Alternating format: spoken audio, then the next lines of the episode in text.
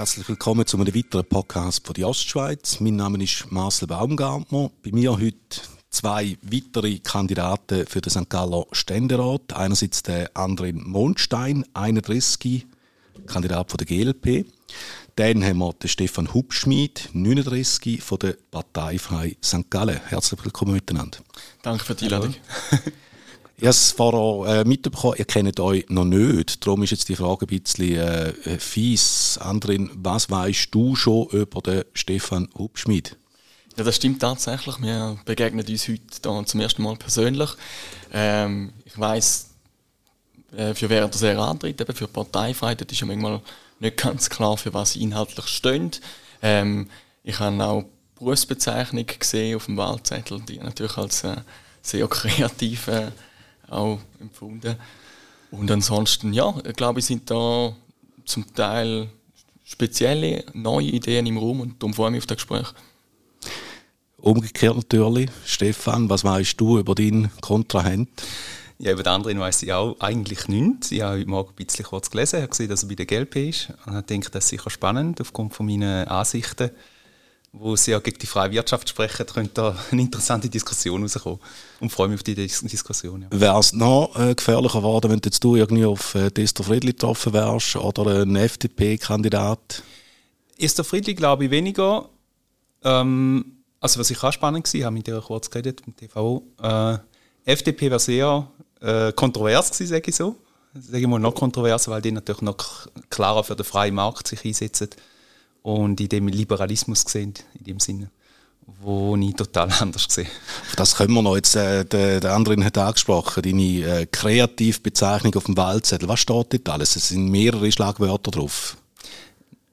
weißt du es selber auch nicht mehr? ähm, also, mein Hauptanliegen war eigentlich schon immer, gewesen, dass, dass ich die Entwicklung von der Gesellschaft, Gesellschaft eigentlich beobachte, dass mich die interessiert. Und ähm, darum ist auch eigentlich Beobachter von der gesellschaftlichen Entwicklung. Und dass man dort äh, Lösungsansätze findet, wo ein bisschen mehr aus einer Vogelperspektive sind, wo ein bisschen mehr das Gesamte beobachtet. So. Und das ist eigentlich auch in dem Sinn meine Berufung, wenn man so will. Da gehen wir dann noch ein bisschen tiefer. Äh, nochmal eine fiese Bemerkung. Euch beiden wird nicht eine hohe Wahlchance zugestanden. Wieso oder wie ernst ist es euch mit dieser Kandidatur, Andrin Wunstein? Äh, wir sind uns bewusst, dass die äh, Kandidatur jetzt, die sich gegen zwei bisherige richtet, dass die natürlich äh, ja, eher schwierig ist, was die Erfolgschancen anbelangt. Aber das ist für mich eben eigentlich genau die schöne Ausgangslage, dass ich absolut nichts zu verlieren habe und in dem Sinn mit meiner Kandidatur bereits heute äh, gewonnen habe. Ähm, für uns ist einfach wichtig, dass wir wirklich eben unsere Lösungsvorschläge, unser starke Parteiprogramm, dass wir das auch in den Ständeratswahlkampf äh, können reintragen können und darum ist für uns klar gewesen, wir werden hier kandidieren. Also geht es vor allem darum, zum äh, Themen auch ein bisschen mitbestimmen und die deponieren in den in Gesprächen? Genau, es geht sicher darum, um unsere Themen in die Debatten hineinzutragen. Es geht aber auch darum, um ja, unsere doch sehr starke personelle Basis, um die zu präsentieren. Und für das ist natürlich gerade so ein Ständeratswahlkampffenster, wenn man so will, äh, auch sehr wertvoll. Stefan Hubschmid, wie war das bei dir? Gewesen? Mich hat dich äh, darf man als, als bunter Vogel, als äh, bisschen Störfaktor schon fast in, in dem Karussell bezeichnen, oder? Ja, das darf man gerne, man darf mich so bezeichnen, wie man will. Ähm, also für mich ist ganz klar, ich meine, ich bin absolut chancenlos und zwar aus einem ganz einfachen Grund. Ich stehe für eine völlig neue Gesellschaft und jede Gesellschaft hat Mühe, aus dem bestehenden System und aus den bestehenden Gedankenstrukturen rauszugehen. Und das ist immer schwierig. Aber das Problem ist, wenn man gar keine Alternativen sieht zu dem, was wir jetzt haben, oder keine wirkliche Alternative, sagst du mal so, weil die Lösungsvorschläge, die ich sonst gehört sind für mich keine wirkliche Alternativen, dann ähm, wird es auch schwierig, dass man überhaupt sich irgendwie dann entwickelt, einmal für etwas anderes einzustehen oder sich etwas anderes als Lebensgrundlage vorstellen. Kannst, kannst du das ein bisschen ausführen? Was, was konkret ist eine Forderung von dir? Was muss sich am System ändern? Also eigentlich ist es ja ganz einfach. Alle Menschen wollen Weltfrieden, alle Menschen wollen sich können entfalten in der Gesellschaft. Mm, es gibt, es gibt einfach ein paar Sachen. Und ich glaube auch, dass niemand will, dass wir eine böse Menschheit sind. Und die Frage ist einfach, wie baut man die Strukturen so auf, dass die, der Wunsch nach dem, dass der möglichst gut kann in Erfüllung gehen. Und ich glaube nicht, dass man das zum Beispiel schaffen, solange wir irgendwelche Strukturen haben, wo Einzelne Gewinne machen aufgrund von Schaden. Also solange es zum Beispiel äh, solange es eine Pharmaindustrie gibt, wird es auch Kranke geben, weil die brauchen ja Kranke. Oder solange es ähm, Militärindustrie gibt, wird es auch Krieg geben, die brauchen ja den Krieg. Und das klingt jetzt blöd, aber das Unterbewusstsein von einem selber tut einem selber auch belügen. Das heißt, wenn jetzt einer Militär, im Militär sein Leben verdient, über das Militär, dann argumentiert er viel schneller für einen Krieg, wie wenn er das nicht macht. André Mondstein, kannst du das unterschreiben? Tönt ja irgendwo noch ja, plausibel. Ja, es ist für mich wahrscheinlich jetzt eher eine philosophische, wieder eine klassische politische Diskussion. Äh, selbstverständlich, wenn, wenn Weltfrieden erwähnt wird, wenn man erwähnt, dass wichtig ist, dass sich jede Person kann frei entfalten kann, dann sind das Forderungen oder Wünsche, vielmehr, die ich natürlich auch teile. Die Frage ist dann natürlich, ja, wie kommen wir am besten dort hin? Und dann entwickelt man sich oder bewegt man sich in eine Richtung von einer politischen Diskussion und ich glaube, selbst sind die Themen, die mich vor allem interessieren. Ja. Das heißt, das, was der Stefan Hubschmidt sagt, ist, ist ein übergeordnetes Bild und Politik sollte quasi in den Details dafür sorgen, dass man zumindest in die Nähe von dem schönen Bild kommt. Habe ich das richtig interpretiert? Ich glaube, wenn ich richtig verstehe, schwebt dem Stefan Hubschmidt ja auch eigentlich ein Systemwechsel vor. Und dort ähm, ja, wird es dann nach meiner Auffassung ein bisschen schwieriger, um zum dann eben so Visionen tatsächlich auch umzusetzen. Ich bin nicht der Meinung, dass bei uns alles perfekt ist und doch bin ich ein großer Befürworter für unser demokratisches System, auch von unserem Föderalismus, wo wir in der Schweiz kennen, wo, sie, wo ja, wir auch von vielen Menschen auf dieser Welt darum benitten werden.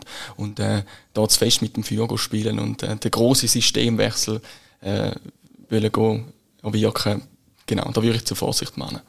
Ich komme dann nochmal auf den Systemwechsel zu sprechen, jetzt, dass wir auch dem Stefan Hubschmidt ein bisschen, ein bisschen Fleisch vorwerfen. Andere im Mondstein, was sind denn so für die die drei wichtigsten Kernanliegen, die du äh, mit deiner Kandidatur gegen tragen willst?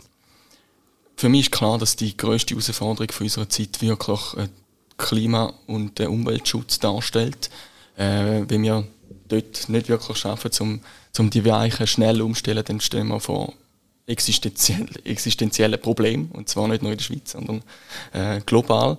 Und das zweite wichtige Thema für mich ist eine liberale Wirtschaftspolitik. Jetzt wird mir der Herr Hofschmied, der Stefan wahrscheinlich vorwerfen, das sagen auch Widersprüche, aber ich interessiere mich eben genau für die Schnittstelle von, der, von diesen zwei Themen. Also ich betrachte das nicht als zwei isolierte Themenfelder, sondern mich interessiert wirklich die Möglichkeit, wie dass wir im heutigen System, auch im heutigen wirtschaftlichen System, so können eingreifen dass eben die Probleme, insbesondere Klima- und Umweltkrise, dass wir dort zu Lösungen ankommen. Der Kopf schüttelst nicht, aber innerlich sagst du, ja, falschen Ansatz. Oder nicht dies. Also ich stimme völlig mit dem überein, dass mit der ersten Priorität, dass wir schlussendlich eine Menschheit werden die mit der Umwelt so umgeht, dass sie einerseits die Regeneration, also dass man die Regeneration nicht überlastet von der Natur und die Bufferfähigkeit nicht überlastet von der Natur, also wie viel das Meer oder auch das System können buffern ähm, und andererseits sogar noch weiter, dass man sagt, ähm, die Natur hat eigentlich auch Raum für freie Entwicklung verdient. Und dort sind wir uns völlig überein. Und ein zweiter Punkt, dort ist klar, dort ist unsere, unsere ähm, ja, dort ein grosser Spagat. Stimmt, ja, ein grosser Spagat, genau. Dort sind wir eigentlich völlig kontrovers. Wobei, ich habe mir schon so viele Gedanken gemacht und bin noch auf Lösungsfindung dass ich sogar Möglichkeiten sehe, im Kapitalismus etwas zu machen. Aber ähm, ich glaube nicht, dass viel, wo ich bis jetzt, wo sich mit Wirtschaft auskennt, auf die gleichen Lösungsansätze kommen. Ähm, selbst wenn wir jetzt von dem wirtschaftlichen System reden. Aber ich würde eigentlich lieber kontrovers sein und sagen, äh, oder gerne Gegenfrage stellen, wenn ich Unbedingt, darf. ja, natürlich. Und da ist, okay, ähm, wenn das wichtigste Problem im Kapitalismus ist ja eigentlich, dass ein Lohnarbeiter weniger überkommt für seine Arbeit, als er einen Wert schöpft. Das bedeutet, alle Lohnarbeiter kommen weniger Geld über, was sie an Wert schöpfen. Und die, die den Wert abziehen, sind ja Investoren und die kaufen die Produkte nicht, die die Lohnarbeiter erstellt haben. Also die Lohnarbeiter erstellen ganz viele Produkte, die schlussendlich niemand kaufen kann, weil sie gar nicht so viel Geld bekommen, um die alle zu kaufen. Jetzt auf der anderen Seite werden die Reichen immer reicher und irgendwoher muss das Geld kommen. Und ähm, die, äh, Weltbank hat die Studie herausgegeben, dass die Armut sich sinkt. Da bin ich sehr, die habe ich mal angeschaut und ich finde die sehr widersprüchlich. Aber meine Frage ist, wenn es ja Investoren gibt, die ihr Geld und immer mehr Geld reinstecken in die Wirtschaft und immer mehr Zinsen dafür bekommen, woher kommt denn das Geld? Jetzt muss ich zugeben, dass ich nicht 100% sicher bin, ob ich die Frage verstanden habe oder ob ich sie korrekt und 100% verstanden habe. Äh, was für mich klar ist, ich möchte jetzt da nicht den Kapitalismus irgendwie auf jeder Linie verteidigen. Ich sehe ein riesen Problem, wo mit dem Kapitalismus hergehen. Äh, eben die Probleme habe ich teilweise ja schon beschrieben. Äh, das zweite Problem, das du jetzt glaube ich, erwähnt hast in deiner Fragestellung, ist äh, wirklich die auseinanderdriftende Schere, also wirklich die, äh, die soziale Ungerechtheit auch. Ähm, jetzt ist es aber ein bisschen für mich eine Frage, ja, wie, wie stellt man sich dem Problem entgegen, oder? Jetzt, man kann sich bildhaft gesprochen vor die Fassade stellen und irgendwie mit Stein schmeißen oder die Fassaden irgendwie besprayen. Oder man kann probieren, wirklich ins Gebäude reinzugehen und von innen mithelfen, um eben Lösungen zu finden und auch in dem System Korrekturen ansetzen. Also gerade in der Schweiz ist es ja nicht so, dass wir die absolut freie Marktwirtschaft haben. Wir haben wirklich eine soziale äh, Marktwirtschaft, wo, wo eben auch ausgleichend da ist, wo, wo auch viel solidarischen Ausgleich äh, stattfindet, teils auch Umverteilung. Und ja, da kann man darüber reden, wo dass man vielleicht noch die Hebel müsste ein bisschen mehr anziehen, dass die Umverteilung von mir aus noch grösser wird. Also das wären politische Ansätze. Aber äh, wie gesagt, die Frage, die habe ich glaube nicht 100% verstanden. Also, willst du noch mal etwas dazu sagen? Ja, okay. Die Frage ist eigentlich, wenn ja ein Investor sein Geld reingibt und mehr dafür überkommt, und da tut, tut die Investoren ja grundsätzlich immer, sonst investieren sie nicht mehr. Mhm. Woher kommt das mehr Geld, das sie überkommen? Ich glaube, jetzt gehen wir ein bisschen zu fest in, in, in, äh, in die Details von der Wirtschaftspolitik. Also, also ich, ich, muss damit, ich, muss damit, also ich finde, da ist die grundsätzliche Frage, die sich eine Gesellschaft stellen sollte, wie sind die Strukturen geformt, wo sozusagen die Grundstruktur von der Versorgung ausmacht, die Grundstruktur von der Entscheidung ausmacht, wie sind die geformt? Und der Hauptfehler am, am Kapitalismus ist, dass ein einzelner Mensch immer mehr kann überkommen und das von der Arbeitskraft nimmt oder von der, sagen wir, von der, Arbeit, von der allgemeinen Bevölkerung und die allgemeine Bevölkerung immer weniger Geld bekommt. Darf ich da dazu fragen? Du hast jetzt aber die Antwort auf deine eigene Frage hast du nicht oder eine Lösung? Ich habe. Du hast, dann, dann würde ich die gerne hören. Gut. Ja, eigentlich ist es relativ klar. Das Problem ist, es kommt von der Bevölkerung. Gibst zum Beispiel einem Lohnarbeiter gibst du weniger Lohn, als er an Wert schöpft. Das heisst, du nimmst von allen Menschen, die an einem Produkt geschafft haben, nimmst du ein bisschen Geld weg. Und da wird die Bevölkerung immer ärmer. Und es ist immer so, dass immer Tendenz besteht, in jedem kapitalistischen System oder jedem besitzbasierten System, das ist nicht nur Kapitalismus, jedes besitzbasierte System, dass die Bevölkerung immer an Geld verliert und das muss man kompensieren.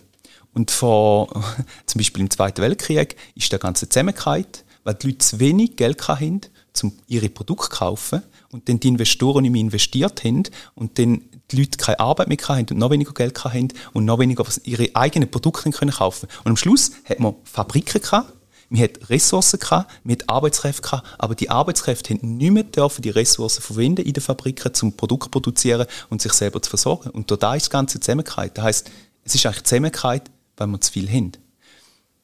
Und da haben sie kompensiert, indem dass man immer mehr, indem dass man da wenig Geld, das die Bevölkerung hat, immer schneller zirkulieren lässt, weil ein Franken, wo im Tag zehnmal zirkuliert, schafft im, im Tag zehn Franken Wert ein Produkt. Aber die Lösung hast du jetzt noch nicht gebraucht. Ähm, und das andere ist noch, man hat immer mehr Geld hergestellt und zum Beispiel jetzt die Mindestreserven der Banken sind so tief, dass sie eigentlich aus dem Nichts Geld können schaffen Und so schafft man es, dass die Investoren immer genug Geld haben, dass sie wieder neues Geld reinpumpen Die Lösung ist relativ einfach. Wir müssen weg von dem System, wo jemand kann egal wie, egal ob politisch oder wirtschaftlich begründet, wo jemand kann Gewinn machen für sich selber aufgrund von der Versorgungsstrukturen der Menschen. Versorgungsstrukturen der Menschen sollten nicht sollte nicht der Bereich sein, wo die Individualität entsteht und der Gewinn entsteht, sondern die Individualität sollte direkt, in der direkten Begegnung entstehen und aus dem entstehen, wenn man aus seinen gleich vielen Ressourcen, die jeder eigentlich zur Verfügung hat, was man daraus macht. Das sind die Individualität. Also jetzt haben wir, jetzt haben wir vieles gehört, äh, teilweise spannend, teilweise aber auch ja, einfach objektiv gesehen Falsches. Vielleicht der einfachste Punkt zum Widerlegen. Die Bevölkerung wird immer ärmer. Also das ist einfach offensichtlich nicht der Fall. Wir haben uns gerade in der Schweiz in den letzten Jahrzehnten wirklich einen enormen Wohlstand können aufbauen äh, und das zeigt eigentlich, dass eben die Bevölkerung nicht immer ärmer wird. Und dann ist es natürlich so, dass man auch ein unternehmerisches Risiko, äh, teilweise auch eben ein, ein, Risiko vom Kapitalgeber, dass man, dass man das halt in dem System auch muss belohnen, weil, weil sonst die, äh, ja, sonst eben das System gar nicht funktioniert. Ich habe jetzt aber die Lösung, die vorgeschlagene Lösung für, für, für ein neues System, die habe ich nicht gehört. Ich werde erst, wo gerne darüber reden, wenn man wirklich einen, einen Lösungsvorschlag auf dem Tisch hat. Ich würde ganz sicher analysieren und wenn er wirklich besser wäre, würde ich mich auch dafür einsetzen. Aber die einzige okay. Lösung, die ich sonst bisher gehört habe oder kenne auch aus dem Geschichtsunterricht, ist die kommunistische, die marxistische Lösung. Äh, die tönt in der Theorie ja eigentlich auch sehr vernünftig, oder? Alle, alle gleichberechtigt äh, alle auf Augenhöhe. In der Realität hat es aber absolut nicht funktioniert. Es sind noch viel mehr Ungleichheiten auftreten. Die Ausbeutung der Menschheit, gerade von den Arbeitenden, ist noch viel größer gewesen. Äh, darum eben, also da wirklich zwischen Visionen, obwohl ich die Vision jetzt gar nicht ganz verstanden und wirklich realpolitische Vorlagen müssen wir zwingend unterscheiden. Mir gefällt noch das Bild, das du vorher gebracht hast. Eben, entweder steht man vor dem Haus und wirft mit Stein oder man ist im Haus rein und äh, versucht mitzuwirken. Äh, wie sieht es bei euch aus so mit der, mit der jüngeren Generation? Da ist so eine, eine gewisse Ungeduld zum Teil spürbar, gerade auch bei der Thematik äh, vom Klima. Es geht zu wenig schnell und dann führt es zu Demonstrationen. Und da sind gewisse von den Kandidaten sind sich da auch nicht einig. Die einen sagen, nein, es ist äh, absolut nicht zulässig, dass man sich auf Äh, die Straße klebt. Andere sagen, ja mal, anders geht es ja nicht mehr. Also wo, wo bewegt ihr euch da bei dieser Debatte? Ich kann die Leute teilweise nachvollziehen im Sinne von, dass sie ja, wahrscheinlich sich in einer Ohnmacht fühlen und wirklich das Gefühl haben, ja, Politik, die handelt viel zu langsam, die handelt viel zu langsam auf der ganzen Welt, um eben den existenziellen Problemen entgegenzutreten. Das ist ja auch ein Eindruck, den ich teile. Auf der anderen Seite glaube ich nicht, dass das Verhalten, dass das dienlich ist. Wir müssen ja wirklich eine Mehrheit von der Bevölkerung mit auf den Weg nehmen. Es ist ein schwieriger Weg mit grossen Herausforderungen und darum ist es umso wichtiger, dass wir die Mehrheit hinter uns haben und mit so Aktionen ähm, ja, schafft man halt wirklich Gräben zu fest auf und das bringt in dem Sinne eben der Sache wahrscheinlich nichts. Im Gegenteil, es ist kontraproduktiv und darum wähle ich auch bewusst einen anderen Weg. Darum bringe ich mich in der Politik hin, darum kandidiere ich jetzt auch und klebe mich nicht auf die Straße da macht er der Stefan Hubschmidt. Er ist jetzt Kandidat und klebt sich, oder hat er sich schon mal auf die Straße geklebt, ist die Frage. Nein, ähm, ich, ich sehe es eigentlich recht ähnlich, ich verstehe die Leute, ähm, aber ich sehe da absolut weder strategisch, psychologisch noch, noch, noch ähm, von der richtigen Herangehensweise sehe ich das als, als, ähm, als sinnvoll an. Und vor allem tut man ja meistens den, also gerade wenn man sich irgendwie auf die Straße klebt, tut man ja Leute gefördern und Leute bedrängen, wo eigentlich nicht das ursächliche Problem sind. Aber ich muss leider kurz nochmal zurück, weil ich muss die zwei Punkte äh, aber in aller Kürze bitte. Ja, ich versuche es. Also das erste ist mal, ich habe eine Initiative, die heißt Initiative GKW, ich hätte gerne noch gerne ein Kärtchen geben. Dort ist ein anderer Lösungsansatz beschrieben und du hast gesagt, wenn einer existiert, schaust du ihn gerne an. Ich werde sicher das, anschauen, versprochen. Da, da freue ich mich drauf. Und das andere ist, die Bevölkerung wird immer ärmer. Ich habe gesagt, die Bevölkerung wird in der Tendenz immer ärmer. Und man kann Maßnahmen machen, dass das nicht durchdruckt. Und das ist ja genau das Problem an Europa, dass wir, weil wir so schnell, so stark innen sind, also wir haben, wo, wo, wo die Leute zwölf Stunden am Tag müssen arbeiten müssen, irgendwann haben wir angefangen, Revolutionen zu machen, jetzt einen internen grossen Aufstand gegeben, viel Aufstand gegeben. Und die Mächtigen haben gemerkt, okay, sie müssen uns Goodies geben. Und dann hat man das Finanzsystem mehr und mehr entwickelt. Und das Finanzsystem ist einfach so, dass die Schweiz so viel ausbieten kann, dass man die Ausbeutung, wo, von der, wo dass man die Ausbeutung der Schweizer Arbeiterinnen und Arbeiter nicht merkt, weil wir so viel mehr ausbieten von anderen Ländern. Das heißt, es wird kompensiert mit Material von außen und ganz einfach, wenn du überprüfen ob das stimmt oder nicht, dann musst du nicht irgendwie auf Geld schauen, sondern musst darauf schauen, wie viele Arbeitsstunden werden importiert und wie viel werden exportiert. Und zu wem werden die an exportiert und von wem werden die importiert. Und die werden und von armen Leuten importiert. Der Schlusssatz zu dem Thema. Die werden von armen Leuten importiert und wir importieren sicher zehnmal mehr Arbeitsstunden, wie wir exportieren. Und dort ist unsere Ausbeutung drin. Vielleicht ein Satz dazu. Sustainable Finance ist ein ganz wichtiges Thema. Ich hoffe wirklich, dass das so ein, ein Thema ist, wo in der ja, breiten Bevölkerung auch mehr Aufmerksamkeit wird lange. Wir haben tatsächlich mit dem Schweizer Finanzplatz, der ja sehr stark ist, hätten wir einen grossen Hebel, viel einen größeren Hebel, als wir uns bewusst sind auf der ganzen Welt. Mhm. Äh, mit dem gesagt möchte ich mit allem zustimmen, was wir jetzt gehört haben, aber Sustainable Finance ist tatsächlich ein wichtiges Thema. Ich komme wieder zurück zu der Ohnmacht. Ähm, die Jugend ist ohnmächtig, sagt man. Jetzt mittlerweile zähle ich mich aber auch fast zu denen, wenn man so ein bisschen die Entwicklung anschaut, äh, Krankenkassenprämie, äh, äh, steigende Mieten. Also man hat schlussendlich doch irgendwo gefühlt weniger im Portemonnaie. Und da, ich würde jetzt nicht aufs große System sprechen kommen, aber funktioniert das System, das wir jetzt haben, auf der politischen Ebene eben doch nicht? Äh, wir finden ja keinen Konsens. Alle sagen ja, die, die Linken sagen, die Bürgerlichen sollten einen Schritt auf uns zu machen, die Bürgerlichen sagen ja, die Linken machen es falsch. Äh, es ist so blockademäßig.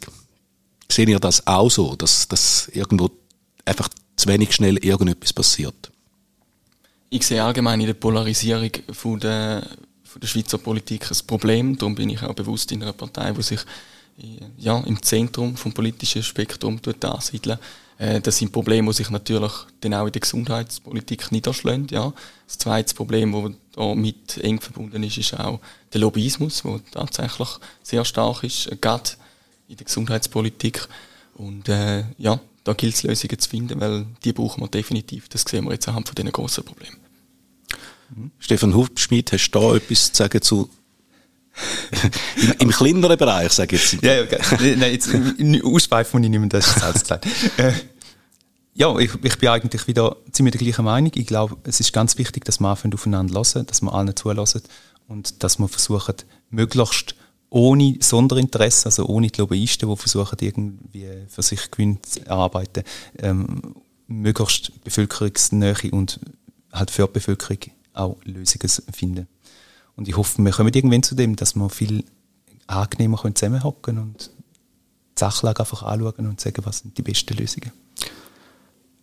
Du hast vorher gesagt, deine Chancen sind relativ gering. Jetzt aber dennoch, wenn du jetzt könntest einer von den bisherigen rausbuxieren, welches wär, welcher wär's? Der Benedikt Würth oder der Esther Friedli? Andere Monster, du kannst dich gerade schon vorbereiten, ich werde die Frage nachher ausstellen. ich kenne beide zu wenig, ehrlich gesagt. Und ich glaube, schlussendlich spielt es mir nicht so eine Rolle, in welcher Partei über ist oder wie er sich definiert, sondern wie dynamisch ein Mensch kann reagieren auf neue Argumente, weil wir brauchen neue Argumente. Wenn ich könnte wählen, würde ich ganz klar den Sitz von der Esther Friedli nehmen. Wir haben da wirklich jetzt äh, bei der letzten Wahl für den St. Galler Ständerat eine extremste Verschiebung gehabt mit dem Paul Rechsteiner, der nicht mehr zur Verfügung gestanden ist, dann eben der Sitz, der von der SP zur SVP zu der Esther Friedli gegangen ist. Und da müssten wir dringend korrigierend eingreifen. Sprich eben auch diesen Sitz wieder mehr ins Zentrum holen. Und darum hätte ich lieber mhm. den Esther Friedli ihren Sitz. Wo siehst du die, die grössten Differenzen zwischen dir und der Esther Friedli? ich sehe eigentlich wenig Punkte. Nur Differenzen? Nein, selbstverständlich nicht nur Differenzen, aber die sind sicher in vielen Themengebieten sehr groß. Am größten wahrscheinlich äh, ja, auch da wieder in der Energie- und Umweltpolitik. Dort wird ja der SVP vorgeworfen, sie machen dort zu wenig. Aber grundsätzlich haben sich äh, sehr viele jetzt irgendwie ein bisschen so auf das Thema gestürzt in der Vergangenheit. Früher sind es die Grünen gewesen und dann zumal sind die anderen auch ein bisschen, einfach ein bisschen aufgeweckt worden. Kann man mit dem jetzt auch einfach eine äh, Wählerstimme gewinnen, weil es so äh, ein brennendes Thema ist? Ich denke schon, ja. Also da ist die Bevölkerung sensibilisiert, sagen die ja. Ja, es ist halt einfach dort, wo Bevölkerung direkt etwas gespürt. Dort kann man am meisten Wählerstimmen gewinnen, weil, weil wir leider in einer Politik sind, wo, wo man es zuerst mal spüren, bevor man sich damit beschäftigt. Ich bin nicht sicher, ob Themenkonjunktur jetzt wirklich äh, tatsächlich vorteilhaft ist für, für die grünen Anliegen momentan. Das überrascht mich auch. Wir haben eigentlich einen Ja, einen sehr extremen Sommer wieder hinter uns mit, äh, mit Waldbränden, mit Hitzewellen, mit Überschwemmungen, mit, äh, mit Erdrutsch, eigentlich mehr oder weniger innerhalb von 14 Tagen. Und trotzdem ist es jetzt auch, so wie ich den Wahlkampf vornehme, nicht eins von den, von den drängenden Themen. Klar, die Energiemangellage, jetzt vor allem im Zusammenhang mit, mit dem letzten Winter, die, die druckt schon noch ein bisschen durch, aber es sind jetzt wirklich mehr Themen wie wie mit Teuerung, äh, Krankenkasse jetzt natürlich, äh, Zuwanderung, wo ich das Gefühl habe, sind, sind viel mehr im Vordergrund. Und das finde ich eigentlich auch sehr schade. Also dort, wo man es im Portemonnaie spürt oder wo man den Platzmangel spürt auf den Autobahnen oder im ÖV, so quasi. Ja, oder halt auch die Themen, die einfach auch sehr stark bewirtschaftet werden, jetzt eben im, im Rahmen von grossen Wahlkampfkampagnen. Ich würde nicht sagen, dass das kein Problem sind. Im Gegenteil, es, es ist auch wichtig, dass man bei diesen Problemen genau anschaut, dass man bei diesen Problemen auch neue Lösungen findet. Aber meine Aussage war, dass äh, die Umweltthemen momentan nicht Hochkonjunktur haben, dass ich das schade finde. Weil die sind wirklich sehr wichtig. Ich wiederhole mich. Also der geht es auch zu wenig schnell. Gerade bei den Freisinnigen heisst es äh, oft, ja, nein, wir, wir müssen schon etwas tun, aber wir können jetzt nicht einfach in einer, hat auch schon jemand gesagt, in eine, in eine Hysterie quasi kippen. Auf jeden Fall dürfen wir nicht in eine Hysterie kippen. Äh, und trotzdem ist es so, dass es wirklich dringliche Themen sind, wo wir müssen schnell handeln, schnell zur Lösung finden. Und da ist teilweise für mich der Freisinn gerade auch ein bisschen inkonsequent. Aber wenn man, äh, wenn man sich da immer auf de, de, ja, die liberale Haltung und der Markt, der regelt es dann schon von allein irgendwie abstützt. Ich habe einen großen Teil von meinem Leben tatsächlich damit verbracht, um Wirtschaftswissenschaften zu studieren. Und gerade in den Wirtschaftswissenschaften ist es absolut unumstritten, dass der freie Markt eben nicht überall immer funktioniert sondern dass man muss korrigierend eingreifen an vielen Stellen, wo eben der Markt nicht fähig ist, äh, zum Lösungen zu finden, sind beispielsweise eben die sogenannten externen Kosten, also die Umweltverschmutzung, die heute keinen Preis hat und entsprechend eben auch einfach stattfindet, ohne dass, ja, dass jemand etwas dagegen unternimmt. Und das sind die die Themen, die ich auch damit angesprochen habe, ich sage, wir müssen im Haus innen sich für Lösungen stark machen. Wenn wir es wirklich würden schaffen, um auch den Markt so zu lenken, dass er eben Lösungen für, für die Umwelt, für Klimaprobleme bringt, dann bin ich überzeugt, hätten wir A, am schnellsten die Lösungen und B, auch die besten. Willst du da etwas ergänzen dazu? Ich sehe da grundsätzlich schon so. Das Problem ist, das ganze Haus ist faul und noch ganz kurz einfach, ähm, das Problem ist auch, je mehr das man regulieren, desto schwerer wird es für den Kleinen um sich durchzusetzen und desto einfacher für den Groß. Und dann müssen wir wirklich ganz spezifisch so regulieren, dass die Groß angegriffen werden. Und da ist das Problem, das können wir gar nicht machen, weil die Großen einfach ins Ausland können ausweichen können. Und die Kleinen können das nicht. Offensichtlich hast du aber den Glauben so grundsätzlich noch nicht verloren, sonst würdest du nicht antreten. Also du glaubst immer noch, dass, dass äh, eine Verbesserung möglich ist.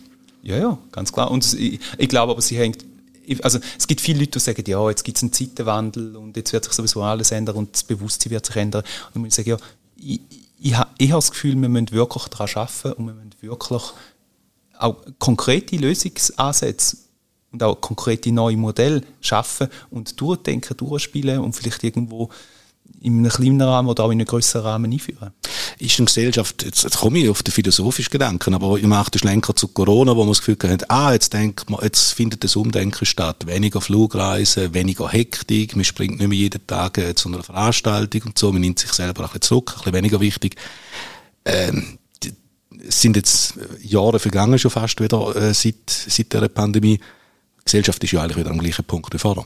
Oder bin ich jetzt ein bisschen zu negativ? Absolut nicht. Und der Punkt ist ganz einfach, man kann mit einer Lüge keine gesunde Gesellschaft anbringen. Und wenn, wenn, wenn man sieht, also es ist das gleiche wie mit Masken anlegen, ich bin vor Gericht wegen Masken. Am Schluss hat, der, hat der Richter mir gesagt, Grundrechte sind nicht eingeschränkt und es ist verhältnismäßig und hat man dann null bewiesen.